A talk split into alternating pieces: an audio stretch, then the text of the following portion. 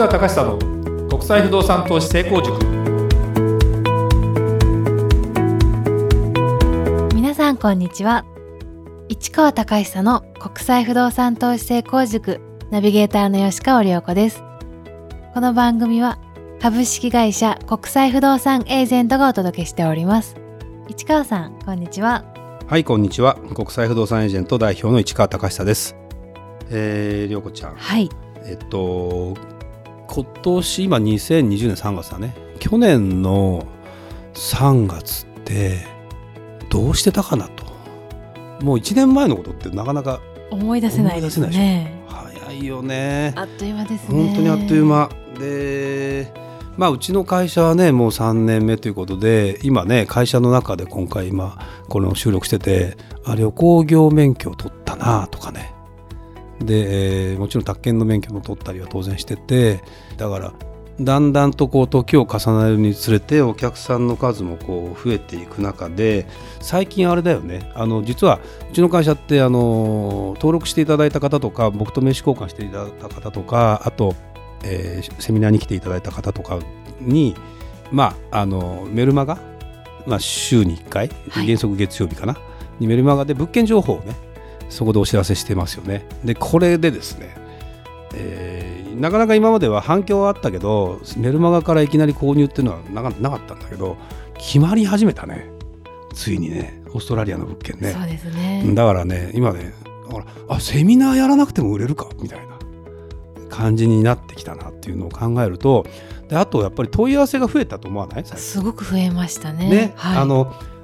例えばヨーロッパで探してるんだけどあの御社の、えー見立ての物件紹介してもらえませんかとか今日も来てたよねバンコクで探してるんだけど御社の僕はこれを買いたいんだけど御社のおすすめを教えてくださいとかね。だからだんだんうちの会社がやってることがホームページとかが、うん、そういう感じになってきたんじゃないかな。で今うちのホームページのあ一番トップの部分って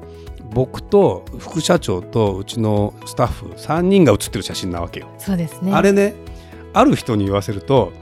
あのすごいねって言われたわけ。なんでかっていうと普通あんな写真載せないって言われたわけ。でもですあんな写真っていうのは変な意味じゃなくて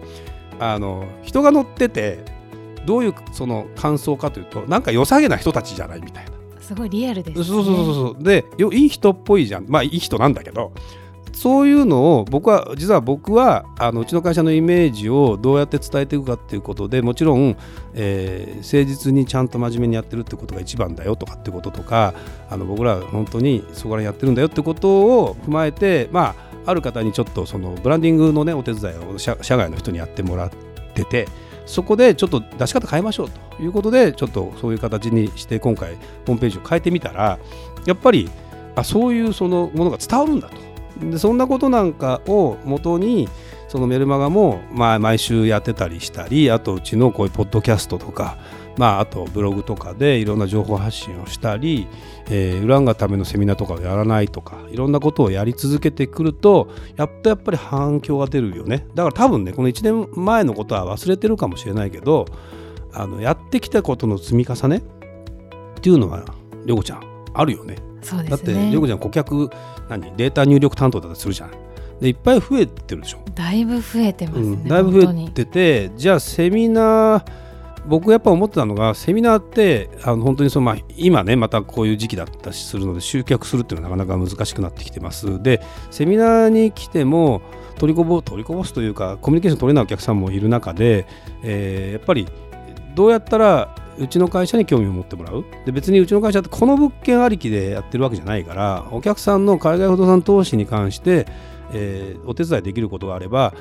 ゼロからというか1からというかそこをご相談乗りますよっていうことを趣旨でやってるので非常にそのあたりが伝わってきてるのかなという感じがするよね。そうですうね、ん、だから非常に嬉しいなというか。でまあポッドキャストも地味ながらですね今 YouTube の方に多分勝てないんだろうけどでもね多分増えてるはずでファンの人は絶対増えてる。でああいうイベントやったりするとポッドキャスト聞いてますっていうお客さんが増えててもちろんあのこんなポッドキャストつまんねえとかあの中身がないっていう人も中にはいるとは思いますけどまあそれはそれでね、えー反響があるのはすごい大事だし、まあ、継続が大事だよね。そうですよね。え何回目？これ今回で140回目えー、に来た来た来た来たなりますね。ねえでここのところねなかなか収録があの追いつかないのでもう収録したらすぐ配信みたいな感じになるので逆にタイムリーでいいって話もあるんそうですだけどね。ね新鮮な情報を、はいはいはい、なんでちょっとまたね新鮮な情報をお届けしていきたいなと思いますね。はいえー今日はフィリピンの不動産事情についてお話をしていただきたいと思います。そうですねこれをなんでかっていうとこの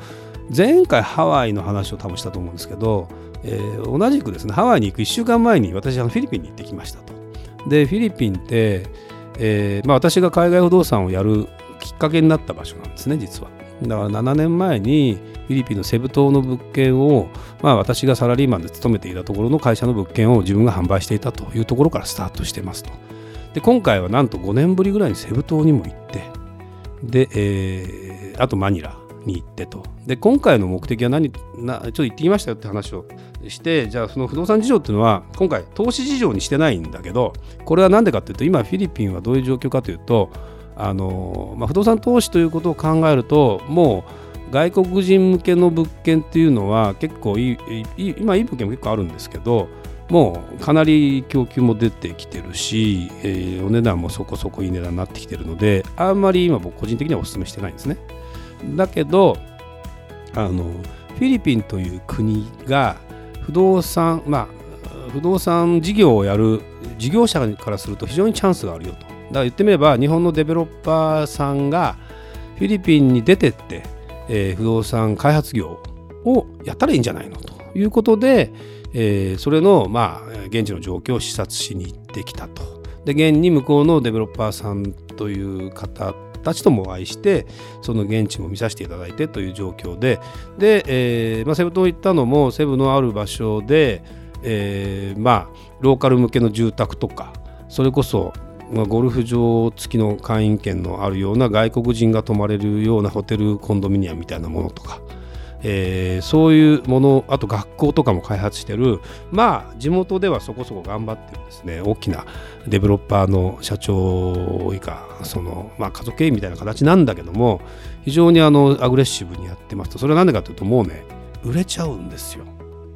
あのフィリピンって今行ったことないと思うけど、まあったかい場所だし、えー人口がとにかく多いので大家族なんですね。そうなんです。あのね、まあ、1億人超えたりしてる中でいうとまだまだあの農業国というかですね、えー工業的に発展してないので要は子だくさんなわけですよ。そうすると大家族という感じでじゃあ家が、ま、貧しい人もいっぱいいるわけ。だってそんなに給料もらってない人も中にいっぱいいるわけ。そうするとこう車でいろんなところ行くとその道沿いとかにいっぱい家があったりするんだけどもうボロいのなんの？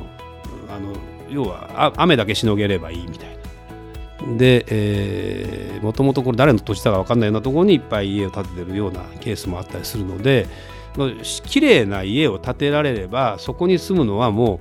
うそこに5人家族6人家族が住もうが40平米ぐらいのところに大家族が住もうが別に彼らからすると非常に幸せなわけですよだって窓があってさエアコンがついててさお湯がシャワーこれ日本でいうまあ僕らが生まれて小学生ぐらいの頃かな。公団住宅っていうのが出た頃ですね。ちょうど昭和30年代から40年代かけて僕はあの田舎の一戸建てに普通に育ったのであんまそういうことはあんま記憶ないんだけど公団住宅っていうのはもう花の公団住宅みたいな。それが大体500万500万円ぐらいかな。でその時のうん給料が大卒初任給で2万とか3万とか。っていうぐらいだったんですよ日本も。でその時に500万っていうのはもちろん、ね、年収からすると50万から100万ぐらいの人たちが頑張って買いましょうという状態ですよ。で今同じようにフィリピンがそういう状況だったりするので地元向けのまあこれ連棟式長屋っていうんだけど2階建てでまあ隣とくっついてるわけですよどんどん。だけど1階がリビングになっててあの水回りがあって上に1部屋あるか2部屋あるかぐらいの感じ。これで大体40平米か50平米かぐらい。なんですよ。でこれ何人住むかっていう45人は住むんじゃないかな。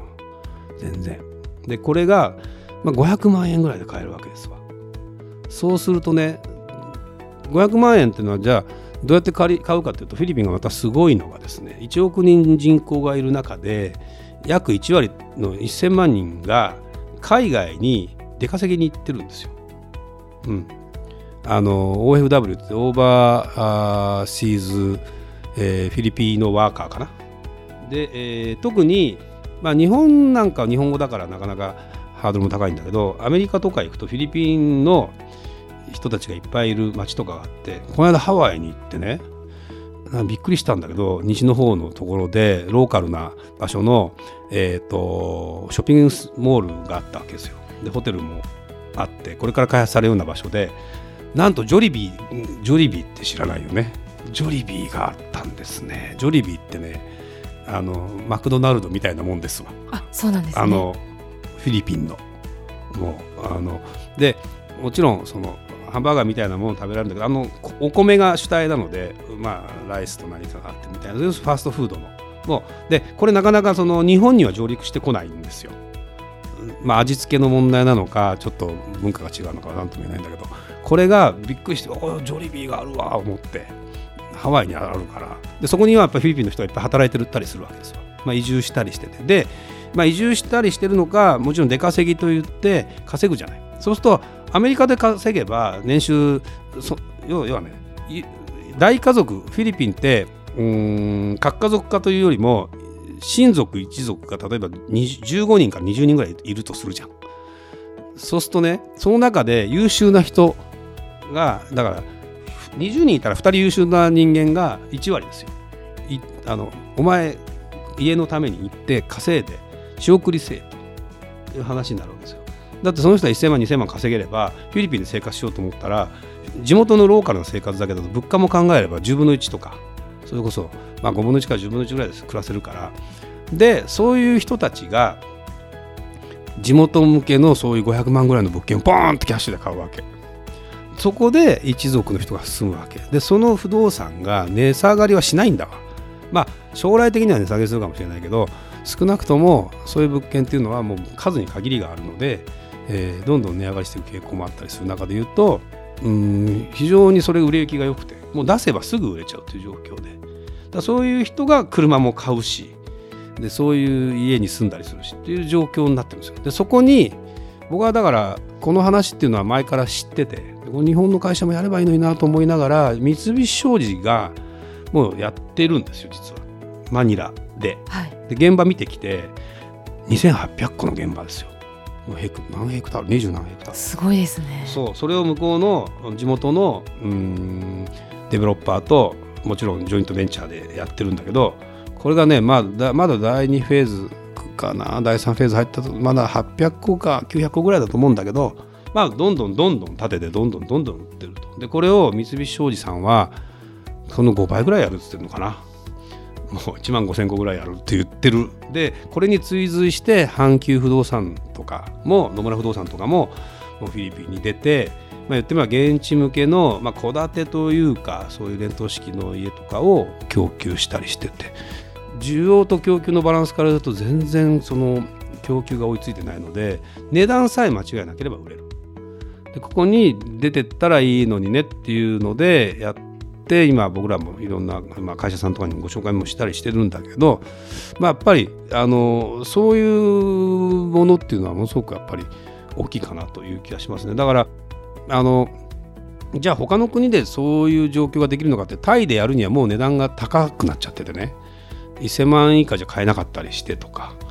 ベトナムもその値段じゃもうできなかったりしてとか。だからなかなかこれがうまいことあのフィリピン、まあ、それちょうどどこにあるかってマニラからうん、車で1時間ぐらいのとこかな。4 5 0キロ離れたとこ。ろぐらいのところでやってたりする、まあ、もちろんセブ島でもあるんだけどそんなようなものをうまく供給できればねまだまだいけるかなっていうふうに考えた時にまだ人口ボーナスの終わりもまだこれからというような国なので不動産全体のまだこう価値も上がっていくっていう可能性を考えればあのフィリピンは非常に面白いかなという気がしますね。ただまあそれを投資用にして自分で持って貸すというような商品ではないのでやっぱり地元向けの日本人が昔公団住宅をどんどん買っていったようにだから本当にじゃあ何十年持ってればいいのかって話とはまた違うと思いますよ正直言うとだけどステップアップしていく中で言うと今はそういう住宅を買ってでまた中古になった時に物価も上がってるだろうし全体の、えー、企業水準とか GDP も上がってるだろうという前提でいけばまあそんなに損しないでも次のステップに行けるのかなっていうふうに思うので、まあ、そういう世界が飛行機でたかだか4時間ぐらいですよ。行けばあるということを、まあ、知るだけでも大きいかなという気が非常にするので、まあ、そんな情報を今日は提供させていただきました。はいありがとうございました。それではまた次回お会いしましょう。ありがとうございました。ありがとうございました